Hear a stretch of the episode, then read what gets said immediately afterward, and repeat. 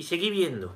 Cuando el Cordero abrió el primero de los siete sellos, oí al primero de los cuatro vivientes que decía con voz de trueno, ven, miré y había un caballo blanco, y el que lo montaba tenía un arco, y se le dio una corona y salió como vencedor para seguir venciendo. Cuando abrió el segundo sello, oí al segundo viviente que decía, ven, entonces salió otro caballo rojo. Al que lo montaba se le concedió quitar de la tierra la paz para que degollaran unos a otros. Se le dio la espada grande. Cuando abrió el tercer sello, oí al tercer viviente que decía, ven, miré había un caballo negro. El que lo montaba tenía una mano. En la mano una balanza. Y oí como una voz en medio de los cuatro vivientes decía, un litro de trigo por denario, tres litros de cebada por denario, pero no causes daño al aceite y al vino. Bueno, hasta aquí. Estos son los sellos de ese libro que, se van abriendo, los siete sellos, ¿vale? Los siete sellos, acordaos el siete, de ese libro de la vida que el Cordero, ¿eh? imagen de Cristo, va abriendo. Son pasajes misteriosos, ¿eh? cuando habla de los vivientes, eh, los vivientes son los... se les ha... se les ha dado el símil de los cuatro evangelistas, ¿vale? De los cuatro evangelistas, ¿no? Los, cuatro vivientes, ¿no? Y de ahí el signo, ¿no? Esta imagen es preciosa viendo cómo es Cristo, el que con dolor, aquí aparece pues la misma muerte, ¿no?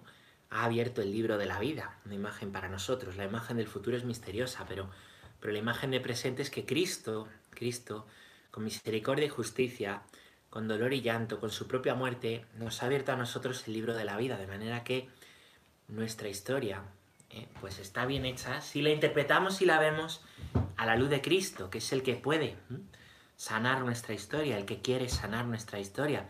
Conocer a Cristo no es solo que empiezas una vida con Él, no es solo que empiezas una vida a su lado,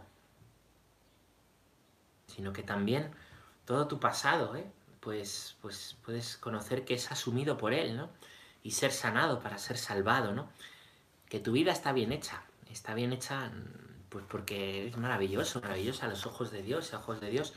Y Él quiere también sanar eso, ¿no? Romper las ataduras y hacernos libres. Romper las ataduras y hacernos libres. Bueno, pues una palabrita, una palabrita. Mm, y vamos a comenzar, vamos a comenzar con nuestros Mm, con nuestro catecismo. ¿Habéis encontrado el número? ¿Lo tenéis? ¿Lo tenéis? Ah, ya lo tenemos. Joder, qué rápido. Sí, señora. Antonia. 156. 156. Bueno, vamos a recordar. Vamos a recordar. La fe es una respuesta. La fe es una respuesta que damos a Dios al mismo tiempo que es un don que Dios nos da, ¿vale? Hay un encuentro de Dios revelado con nuestra capacidad de poderle conocer en Cristo y nosotros, si nos fiamos de su palabra, confiamos en su palabra, confiad siempre en la palabra de Dios, que es lo mejor para nosotros, la palabra de Dios. Si confiamos en su palabra, pues, pues vamos adelante, aceptamos, ¿no? Y esa es una fe íntegra. Es una fe íntegra que estamos llamados a abrazar totalmente en el Padre, en el Hijo y en el Espíritu Santo, de los cuales se encarga el credo. Pero eso ya lo estudiaremos. Temporada 2, ¿os acordáis? La fe tiene una serie de características. La primera es que la fe no está en tus fuerzas, es una gracia. Es un don sobrenatural que Dios te da. No está en tus fuerzas. No es que seas muy bueno, no es que seas muy guapo, no es que seas el mejor y como eres el mejor, ¿no? ¿Os acordáis ese pasaje? Te doy gracias, Señor, porque no soy como ese pecador público que está ahí atrás. Yo pago la mitad de mis bienes, el diezmo, y hago no sé qué y no sé cuánto. Y el otro, perdón, Señor, porque no merezco ni mirarte a la cara. No merezco ni mirarte a la cara. No se atrevían a levantar la cabeza porque soy un pecador. Perdón, Señor. ¿Cuál creéis que bajó a casa justificado? Pues este, el segundo. El segundo, dice el Señor en el Evangelio. Eso es la fe. No un qué bueno soy, qué bueno soy. Que lo hago todo y cumplo todo. No, sino, qué grande eres, Señor, y yo qué pequeño, y mis pecados, y cuánto te necesito. Porque en cuanto me pongo a hacer el tonto, en cuanto es que me alejo de ti como el hijo pródigo, o, vivo en tu casa sin hacerte caso, como le pasa al hijo mayor. No tengo fe por mis fuerzas, sino porque tú eres bueno. Bueno, pues esto es la dinámica de la fe. Está muy bien expresado en esta parábola del, publicano y el justo. ¿eh? El justo que creía que no necesitaba de Dios, simplemente iba a contarle a Dios lo maravilloso que era, y el publicano que, pues que como la Madre Teresa, tengo sed, tengo sed. ¿eh? Tenía sed de Dios, aunque no se lo consideraba merecido. No es que lo merezcamos. Es que Dios es muy bueno. Lo que os digo, ¿no? Era tan bueno que ha ido al cielo. Es que Dios es muy bueno. Como Dios es muy bueno, ha abierto las puertas del cielo. Pero este no va a ir al cielo por ser muy, muy bueno, sino porque Dios es muy bueno. Y si ha acogido su palabra, pues el Señor, pues tiene misericordia, ¿no? Del pecador, del contrito, del que se sabe humilde, del que se sabe pobre, claro. Porque Dios es amor, Dios es misericordia. Cuando tú vas creyendo que te lo mereces, te pones tú como si fueras Dios. Tú como si fueras Dios. Eso pasa a veces, ¿no? Yo vengo a confesarme. ¿Cuáles son los pecados? No tengo. No mato, no robo, soy muy bueno. Pero hombre, es que hay más cosas además de matar y robar. Ya, yo las tengo, pues entonces no te puedes confesar tienes que ir a Roma. En Roma hay un edificio y ponen el timbre oficina para las causas de los santos, donde se canoniza y se beatifica. Llamas al timbre y le dices, yo soy muy bueno, no mato ni robo, canonícenme. Entonces ya allí pues se encargan. es una broma. ¿Entendéis? Entonces la fe hay que reconocerse pobre y es una gracia, ¿vale? Y al mismo tiempo, al mismo tiempo, es un acto humano. Es un acto humano. Es una gracia que mueve nuestra libertad a decir sí. Pero no es que sean nuestras fuerzas, no es un acto humano por nuestras fuerzas, sino que es un acto de pobreza. Es un acto de humildad. Es un acto de corazón contrito, decir sí a Dios, seguirle. ¿Mm? Muy bien. Pues eso estuvimos viendo, esta definición de Santo Tomás ayer. Creer es un acto del entendimiento, potencia del alma de entendimiento, que asiente a la verdad divina, por imperio de la voluntad movida por Dios mediante la gracia. Es decir, Dios nos da una gracia, nos presenta la verdad de quién es Él, y nosotros hacemos un acto libre con nuestro entendimiento de decir sí. Y eso es entregar nuestro entendimiento a Dios. Ahí lo tenemos, ahí lo tenemos. Muy bien, muy bien. Una gracia que podemos y debemos buscar y por supuesto pedir. La fe se pide. Y es muy bueno decir, Señor, aumenta mi fe. Creo, Señor, pero aumenta mi fe. Señor mío y Dios mío. Hay que buscar. El Señor te busca, pero búscale. Y hay que pedir. Y yo creo que esto hay que pedirlo todos los días. Señor, aumenta mi fe. Ilumina mi inteligencia, inflama mi voluntad, aumenta mi fe, Señor. Aumenta mi fe. Bueno, pues vamos ya con el punto número 156. Vamos a hablar hoy, ya que hablábamos ahora del entendimiento, que es como acabamos hablando ayer, ¿no? De cómo es un acto libre de mi entendimiento a Dios que me revela su voluntad. Su voluntad sobre mí es amor, ¿vale? Pues vamos a ver la relación entre la fe y la inteligencia, que es donde reside el entendimiento, la capacidad de entendimiento, la inteligencia esa potencia del alma.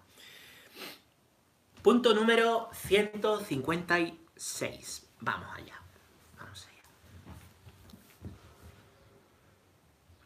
El motivo de creer no radica en el hecho de que las verdades reveladas aparezcan como verdaderas e inteligibles a la luz de nuestra razón natural. Oh, esto es denso, ¿eh? Creemos a causa de la autoridad de Dios mismo, que revela y que no puede engañarse ni engañarnos. Sin embargo, para que el homenaje de nuestra fe fuese conforme a la razón, Dios ha querido que los auxilios interiores del Espíritu Santo vayan acompañados de pruebas exteriores de su revelación. Los milagros de Cristo y de los santos, las profecías, la propagación y la santidad de la Iglesia, su fecundidad, su estabilidad son signos certísimos de la revelación divina adaptados a la inteligencia de todos, movidos de credibilidad que muestran que el asentimiento de la fe no es en ningún modo un movimiento ciego del espíritu. Uh. bueno, hemos leído un montón de cosas, de definiciones que pertenecen a una constitución dogmática del Concilio Vaticano primero, ya no del segundo, sino del primero, Dei Filius, Dei Filius, ¿vale? Que habla de la revelación de Dios, ¿vale? Igual que ¿Cuál es el documento del Vaticano II donde nos habla de cómo es la revelación de Dios? ¿Os acordáis? ¿Mm? ¿Os acordáis? La de Iberún, ¿vale? Pues en el Vaticano I, que es un concilio que empezó y que no terminó, sí terminó, pero no terminó oficialmente, hay unos temas ahí divertidos, otro día os, cuento, ¿vale? Em, no se cerró, ¿vale? Pero sí le dio tiempo a sacar algunos documentos. El que habla de la revelación se llama Dei Filius, Dei Filius. En este, en este documento em, eh, se apoya luego el Concilio Vaticano II, ¿vale? Y, la Dei Verbum, ¿vale? No Verbum Dei, Dei Verbum. Entonces, bueno, básicamente lo que se explica y lo que, lo que dice aquí, para mí la, frase más clave de lo que os de lo que os he leído mm, mm, es, a ver, es que no la he subrayado.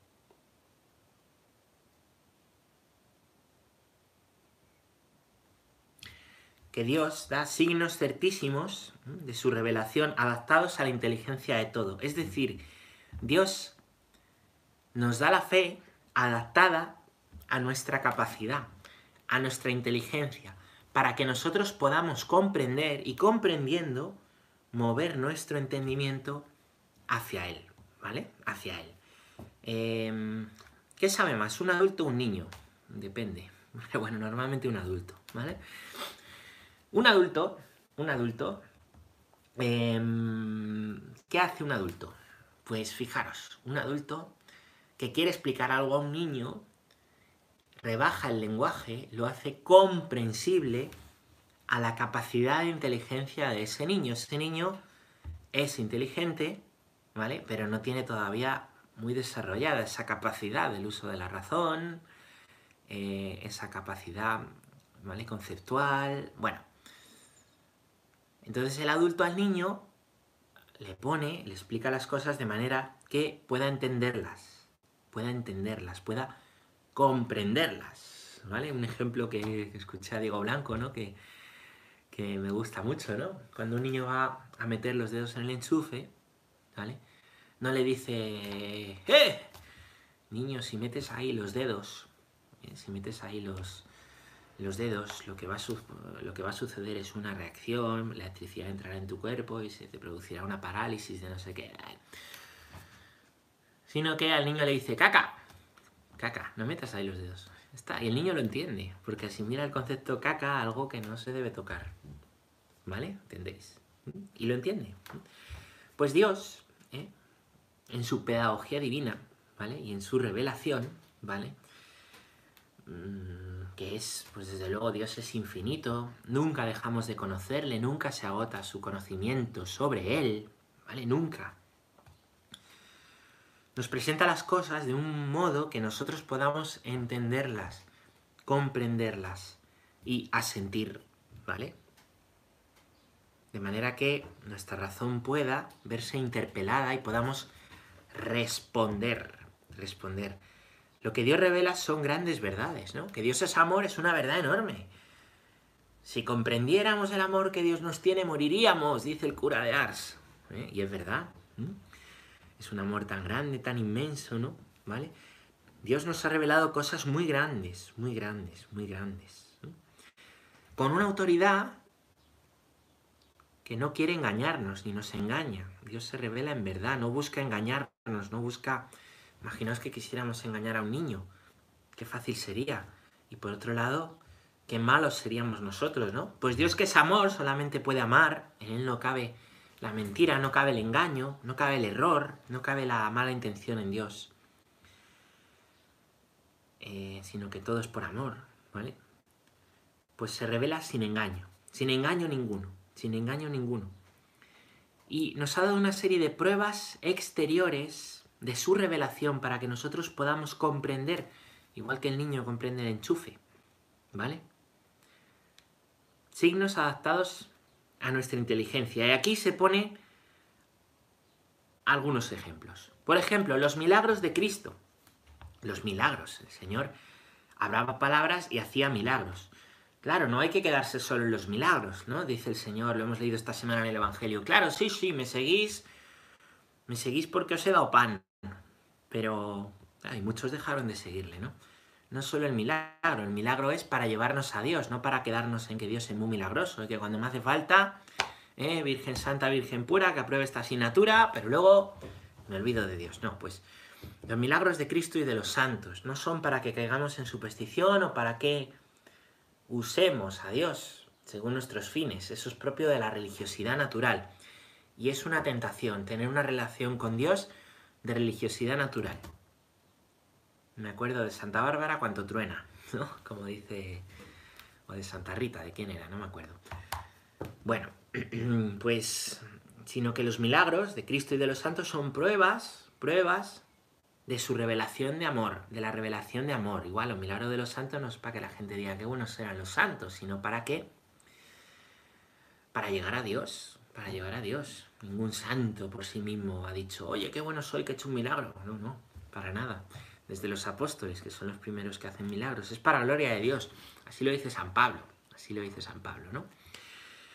Bueno, pues los milagros son para interpelarnos, para interpelarnos, para mover nuestro entendimiento, para poder entender mejor a Dios desde un, algo que nosotros podamos entender mejor. Por eso la predicación de Cristo, ya estudiaremos esto, la predicación de Cristo siempre va acompañada de milagros.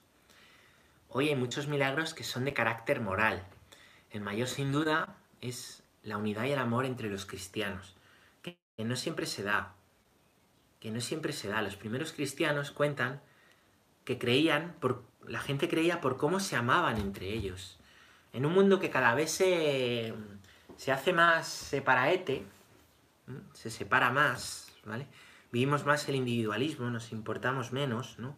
Esto quizá nos está haciendo reflexionar, esto del virus, ¿no? Em, pues, pues, ¿qué es lo que... ¿Qué va a evangelizar? Pues, ¿qué va a evangelizar? Pues sin duda la predicación desde el testimonio y la experiencia y los signos de unidad y amor entre las comunidades cristianas. Tengo duda, no tengo duda. Porque es que por mucho que queramos vivir individualmente, con todo hecho, con todo hecho, Necesitamos el amor incondicional. Necesitamos amar y ser amados, aprendernos a querer, necesitamos tener hermanos. Por mucho en que nos empeñemos en que no, y en que todo tiene que ser cada vez más individual y más, ¿no? Necesitamos, yo, si algo me doy cuenta estos días, cada vez que me conecto aquí con, con gente, es decir, es que la, la iglesia es comunidad, es, es trato personal, necesitamos hermanos, necesitamos unos a otros, ¿no? para amarnos y ese amor ya es un milagro moral, ¿no? Sobre el que se apoya toda la predicación y toda la catequesis. ¿Cuál es la predicación? Pues la predicación que Dios es amor se demuestra no con un amor brandy blue. Dios es amor hasta el extremo de perdonar a sus enemigos. Pues se demuestra así. Dios se ha entregado por amor. ¿eh? Y ha dejado la última, en la última cena la Eucaristía, ¿no? Sacramento de su entrega, sacramento de amor, sacramento caritatis, la llamó Benedicto XVI, ¿no? sacramento de caridad. Bien, pues, pues ahí tenemos. Por supuesto, los sacramentos son milagros, son intervenciones de Dios, son intervenciones de Dios. Bueno, pues para poder entender, aquí dice también, las profecías las profecías, ¿no? Las profecías. Cuando uno lee el Antiguo Testamento, que ya hemos aprendido estos días anteriores a leer el Antiguo Testamento, lo que se da cuenta y lo que nos damos cuenta ¿eh? es de cómo hay profecías que hablan de Cristo y que hablan de Dios y que se han cumplido. Que se han cumplido. Eso interpela nuestra razón. Es decir, ¿cómo es posible que Isaías o los Salmos o Malaquías hablarán de cosas que pasaron siglos después. ¿Cómo es posible? Pues, pues eso también es una provocación a nuestro entendimiento. Y un modo del Señor decirnos, me estoy revelando, esto es verdad. Son pruebas, ¿vale? Y luego dice aquí, dice aquí, los milagros de Cristo y de los santos, las profecías y la, la propagación y la santidad de la iglesia. Eso es a lo que me refería antes, con el amor y la unidad. La propagación y la santidad. Es decir, no se puede predicar sin obras, dice la carta a Santiago. No puedes estar todo el día predicando una cosa, pero luego hacer la contraria, porque eso demuestra corazón indiviso. Eso demuestra división de la persona, eso demuestra, además, probablemente internamente un gran sufrimiento. Hay algo ahí que chirría, que chirría. Y cuando algo chirría, no es solo que la persona, tampoco hay que juzgarle, decir, mírale, qué, tonto que nos dice aquí, nos da consejos. Hay un gran sufrimiento. Hay un gran sufrimiento detrás, hay una gran lucha. Intentamos disimular. ¿Y qué pasa? Que chirría. ¿Qué pasa si tú tienes una puerta que chirría y tratas de disimular y mientras la cierras toses? pues la puerta sigue chirriando. ¿Qué pasa cuando tú hay ahí algo todavía que no está curado? Algo que no es verdadero en tu relación con Dios, algo que, que chirrías, por mucho que prediques, por mucho que, que chirría. Y a veces se nota. Más de lo que nos creemos. Bueno, pues. Pues. Pues eso, ¿no? Esa unidad de vida lo que da es propagación de la santidad. Yo conozco un cura que siempre me dice, eh, me ayuda mucho, ¿no? Porque yo a veces le digo, jo, estos problemas y ahora y, y, y, que poco ahora cuenta la voz de la iglesia, de la verdad, de la razón, de cuántas cosas, ¿no? Cuánta impotencia sentimos a veces. Me dice, mira ahí, tenemos que ser muy santos. Tenemos que ser muy santos. Ante el mal, el mal no se contrarresta con mal. No. Eso es el yunque decís que nunca hablo del yunque. El mal no se contrarresta con mal, el mal se contrarresta con santidad. La radicalidad en el mal se vence con radicalidad evangélica. Santos o nada. radicalidad. Radicalidad en la verdad, radicalidad en el amor, radicalidad en el bien. Radicalidad en la relación con Él radicalidad de discernimiento, radicalidad de entrega. Es así. Así se contrarresta. No es mal por mal, porque entonces hacemos de la fe, como digo siempre, otra ideología más. Una ideología, al final, que busca sus intereses y a la cual pues no le importa hacer el mal para conseguir esos intereses. Y del Evangelio mana un principio moral clarísimo, que es que el fin no justifica los medios. Y eso no todo el mundo lo tiene tan claro. El fin no justifica los medios. Lo que quiero conseguir puede estar muy bien y ser muy bueno, pero si esos medios son ilícitos, si para vencer el mal hay que ser peor, y venciendo el mal llegas al bien, pero tú te vas a hacer malo, pues eso es moralmente inaceptable, según el Evangelio, según la doctrina, la tradición de la Iglesia, ¿no? Lo contrario que es ser muy santos. Muy santos, como el siervo de Yahvé. Vivir el sermón del monte. Desde la verdad, sin tener miedo a decir la verdad, pero con caridad. Sin ser un pelele buenista. Siempre unidas, verdad y caridad. Bueno, pues eso, ¿no? Los milagros, las profecías, la propagación y santidad de la iglesia, la fecundidad de la iglesia, es decir, el bien es fecundo, el bien se multiplica. Dice San Vicente de Paul, que es un santo muy querido aquí en Valdemoro, aquí hay padres paules, hijas de la caridad, que él fundó, dice que mm, que el bien no hace ruido y el ruido no hace bien. Para pensar. El bien no hace ruido y el ruido no hace bien. ¿Entendéis? Esto se explica solo. Es decir, el bien no busca hacer ruido. Y el hacer ruido no nos hace bien. No hace el bien.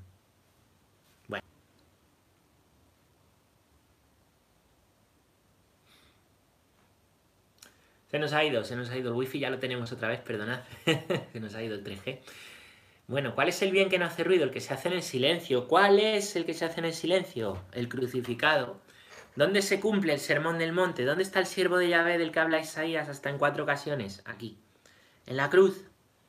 Crucificado. El bien no hace ruido, el ruido no hace bien.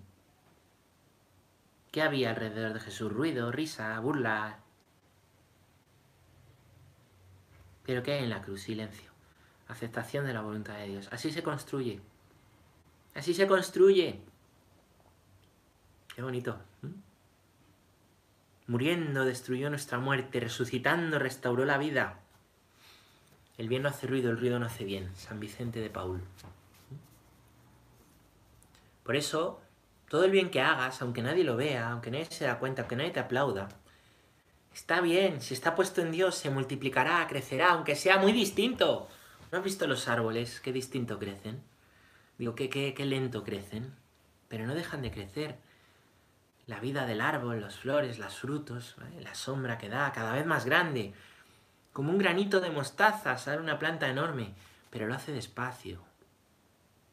Despacio, Qué lento es hacer el bien y qué rápido es hacer el mal. Qué lento es construir y qué rápido es destruir. Cuánto cuesta el amor a los hermanos y qué rápido nos podemos cargar ese amor. Bueno, pues esa es la verdadera fecundidad. Y la estabilidad, la estabilidad. La estabilidad requiere, a veces, no solo crecer, sino es mantener estable el bien. Vamos a leer otro puntito, chicos. Punto número 157. 157. La fe es cierta. Más cierta que todo conocimiento humano, porque se funda en la palabra misma de Dios, que no puede mentir. Ciertamente las verdades reveladas pueden parecer oscuras a la razón y a la experiencia humanas, pero la certeza que da la luz divina es mayor que la que da la luz natural de la razón. Diez mil dificultades no hacen una sola duda. Mm, qué buena frase esa. De, de John Henry Newman. Mm, Newman, que ya es santo, aquí no aparece como santo, el cardenal Newman. Tiene una historia preciosa, ¿no? Eh, en Apología Provita su a la cuenta. Y bueno, pues él es converso del anglicanismo, se convierte, se convierte porque, porque mediante la razón ve pues que la Iglesia Católica ha ido conservando esa, verdad, ¿no? ¿no? Y la tradición de la Iglesia, ¿no? Entonces llega un momento en que se convierte, ¿no?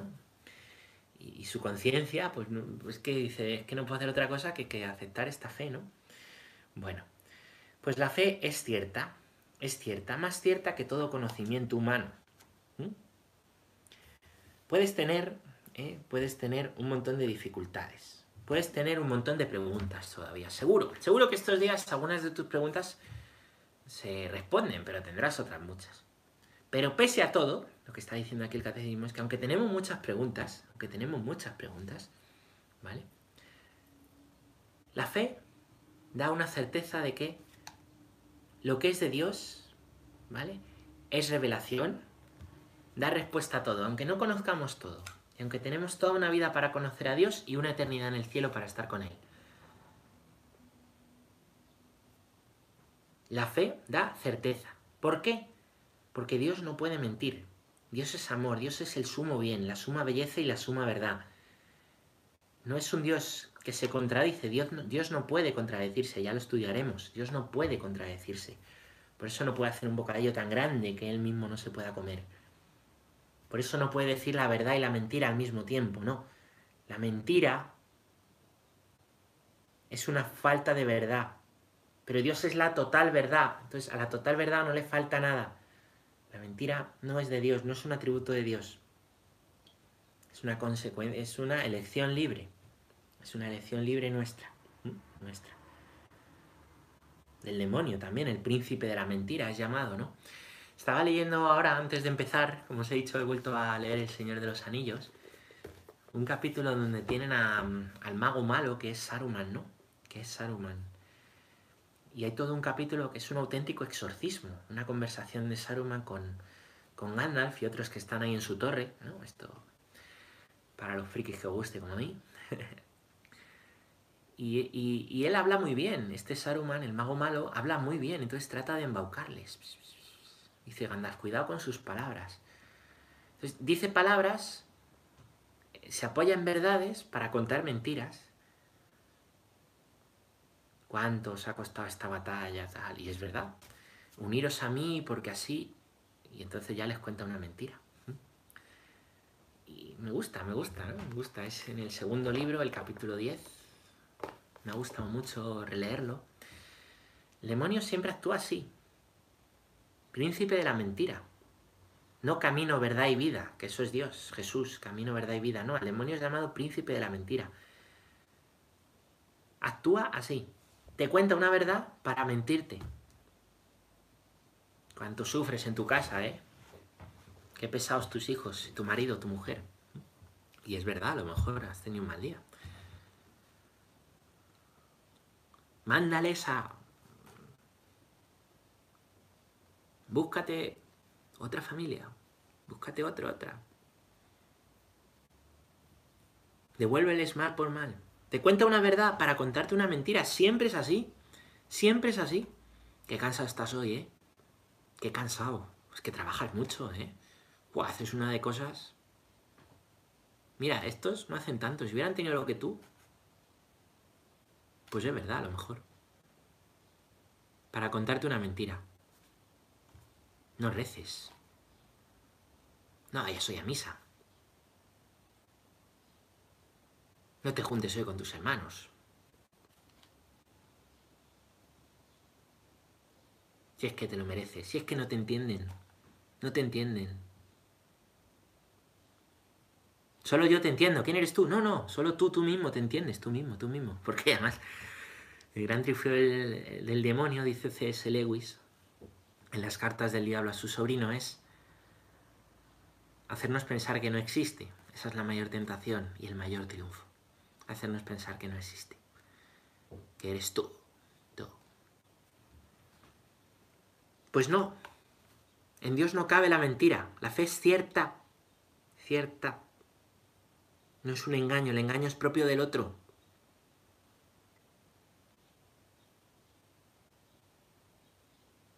Y la fe, aunque no respondas todo en el momento, te da una certeza de que hay verdad y que tú puedes conocer esa verdad. De manera que el Señor te ha llamado a seguirle, ya irás respondiendo. Ni Pedro ni el resto de apóstoles lo sabían todo al principio, fueron siguiendo al Señor y después de la cruz todavía tenían dudas y, siguieron siguiendo al Señor y se encontraron con el resucitado y, y después tuvieron ahí sus dificultades, ya cuando los hechos de los apóstoles se narran y... Claro.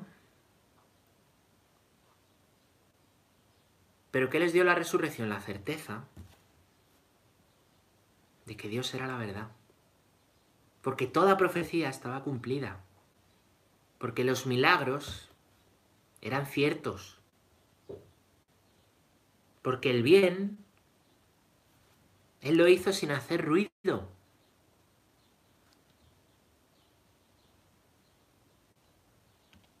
Y murió tal como, como predicó, cumpliendo ese sermón del monte. ¿Dificultades? Claro, seguir a Dios trae dificultades. Un montón, no te van a faltar, no te van a faltar, pero ni a a nadie. No te creas que solo sufres tú, eso sufres tú, que no.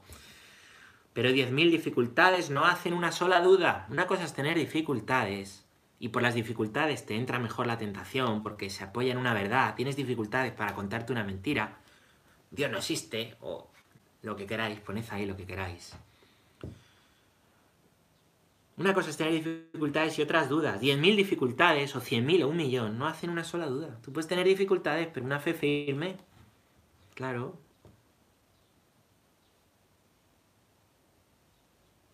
Bueno, se entiende. John Henry Newman. Juan Enrique Newman dice aquí, que lo traducen. Punto número 158, chavales, chicos, hermanos. La fe trata de comprender. La fe trata de comprender. Es inherente a la fe que el creyente desee conocer mejor a aquel a quien ha puesto su fe y comprender mejor lo que ha sido revelado. Un conocimiento más penetrante suscitará a su vez una fe mayor, cada vez más encendida de amor. La gracia de la fe abre los ojos del corazón, dice Efesios 1.18, para una inteligencia viva de los contenidos de la revelación, es decir, del conjunto del designio de Dios y de los misterios de la fe, de su conexión entre sí y con Cristo, centro del misterio revelado. Ahora bien, para que la inteligencia de la revelación sea más profunda, el mismo Espíritu Santo perfecciona constantemente la fe por medio de sus dones. Así, según el designio, perdón, según el adagio de San Agustín, cree para comprender y comprende para creer. Wow. La fe es comprender. Esto es a lo que íbamos. Tendrás dificultades, pero cada vez irás comprendiendo más, comprendiendo cada vez más. ¿No? No puedes poseer a Dios, porque si poseyeras a Dios no sería Dios. ¿Qué es poseer? Tener y hacerlo tuyo, solo tuyo. Eh, mi tesoro. Puedes poseer un ídolo, igual que... Y, en realidad el ídolo te engaña, igual que, que Gollum es engañado por el anillo, ¿no? Porque en realidad hay fuerzas ocultas ahí que le están poseyendo. Cuando tú haces un ídolo de algo, de tu tiempo, de ti mismo, de tu te crees que lo posees, quieres poseerlo, pero en realidad te está quitando vida, porque estás dando tu vida a algo que no salva, porque no termina de llenarte, porque continuamente te la pegas en la insatisfacción, porque cada vez te va dejando más vacío. Esos son los ídolos. Esos son los ídolos del joven rico. Nos creemos que los poseemos, pero no los poseemos. En realidad ellos nos poseen a nosotros. ¿Cuáles son tus ídolos? ¿Cuáles son esos bienes? El joven rico, vuelvo al joven rico. No quiso seguir a Jesús porque era muy rico. Él poseía los bienes, o los bienes le estaban poseyendo a él, y era incapaz de ser libre y romper sus ataduras para irse con Cristo. Esos son los ídolos. ¿Se entiende bien? Siempre hablamos de esto, es que va saliendo todo el rato esto, ¿no?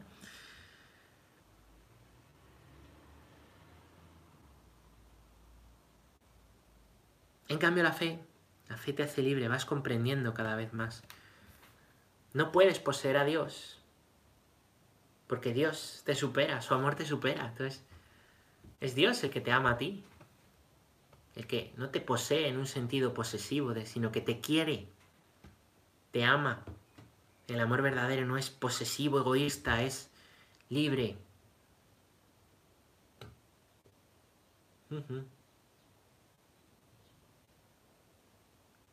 Entonces la fe es ir comprendiendo cada vez más, cada vez más buceando en ese mar que es Dios, océano inmenso, que nunca termina de, descubrir. Estamos llamados a un conocimiento cada vez más penetrante y cuanto más penetras en el conocimiento de Dios, más le amas y más comprendes cómo te amas. Porque cuando más comprendes a Dios, más comprendes, Dios es amor, más comprendes su amor. Cuando más comprendes su amor, más entiendes que ese amor es por ti cada vez más un camino a su lado, un camino inesperado a su lado. San Agustín lo dice así, cree para comprender y comprende para creer. Cuanto más fe pidas, más comprendes a Dios. Y cuando más comprendes a Dios, más fe tienes. Es como un ecosistema en el que todo se alimenta para crecer, para para pues para el crecimiento en la fe. Cuanto más la, eh, creencia, la, bueno, sí, perdón que me la creencia, la comprensión y el amor forman un único sistema y van creciendo a la vez. La creencia en la fe, la comprensión de mi inteligencia y el amor que tengo a Dios y que Él me tiene van creciendo, van creciendo y así me hago un cristiano adulto y aprendo a discernir y ver que viene de parte de Dios. Y no me hago dependiente de nada porque están rotas mis ataduras ni de nadie, solo del amor a Dios y del amor al prójimo, pero un amor sano, un amor libre, no un amor tóxico, no un amor... Ese es el amor de Dios. ¿Mm?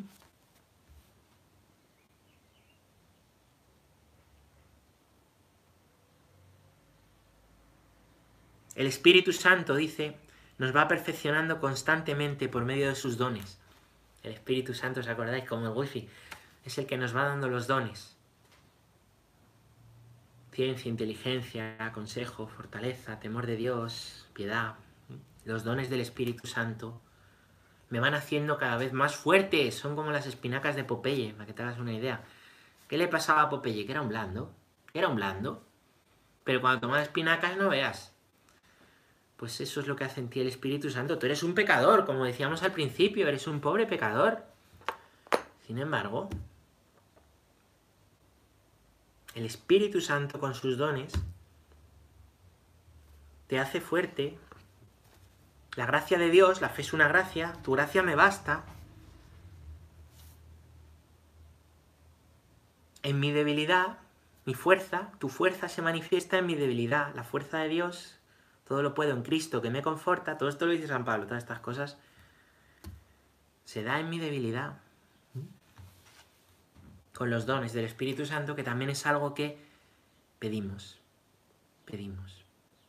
Espíritu Santo es otro de fuera, otro al que yo obedezco en la fe, al que yo digo, confío y lo pido. Envía, Señor, tu Santo Espíritu. Popeye no tenía las espinacas, no era autosuficiente. Le daban las espinacas conseguía las espinacas de alguna manera. A veces venían por sorpresa las espinacas, ¿no?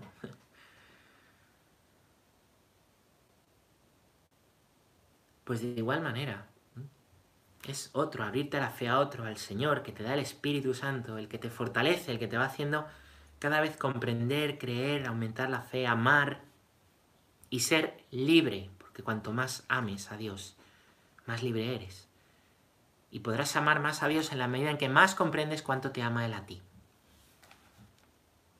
Porque para amar, primero hay que dejarse amar y comprender cuánto nos ama el Señor.